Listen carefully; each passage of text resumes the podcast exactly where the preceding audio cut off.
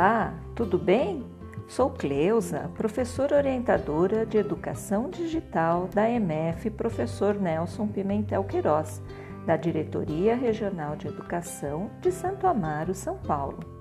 Hoje irei contar uma história infantil do livro Arca de Ninguém, da escritora Mariana Caltabiano, da editora Cipione.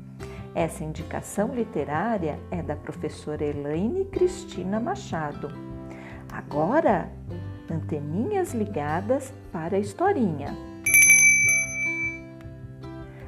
Há muitos e muitos anos houve uma enorme enchente na terra. Um homem chamado Noé construiu uma arca para salvar os animais.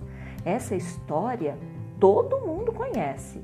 O que ninguém sabe é que Noé teve muitos problemas para convencer os bichos a entrar na arca.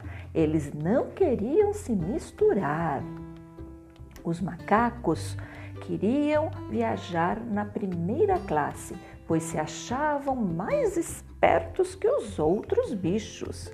Nenhum bicho queria viajar com os porcos por causa do mau cheiro. Os ratos tinham medo dos gatos e os gatos do cachorro. Ninguém queria dormir com as galinhas porque elas acordavam muito cedo. Os tigres achavam os leões metidos por serem os reis da selva. As girafas se sentiam superiores e não queriam baixar o nível para falar com os outros. O mico-leão dourado era minoria e tinha mania de perseguição. Os pinguins estavam mais perdidos que cachorro em dia de mudança e eram os únicos que vestiam casaca.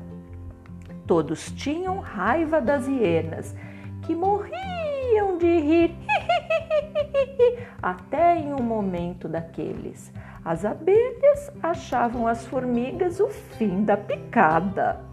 As araras e os papagaios não se bicavam. Os animais não percebiam que o mundo ia acabar e eles continuavam discutindo. Então, Noé pediu a eles que parassem de agir como humanos e esquecessem suas diferenças, pelo menos naquele dia. O elefante disse que era impossível esquecer por causa da sua memória indiscutivelmente grande. O macaco, que é o bicho mais parecido com o homem, falou que aquilo era conversa para boi dormir e fez pouco caso da água que não parava de cair. Só que a água subiu, subiu e nem a coruja deu mais um pio. Quando os animais perceberam que não tinham saída, subiram todos na arca. Lá dentro, eles viram que conviver não era nenhum bicho de sete cabeças. Afinal, apesar das diferenças, estavam todos no mesmo barco e ali ninguém era melhor que ninguém.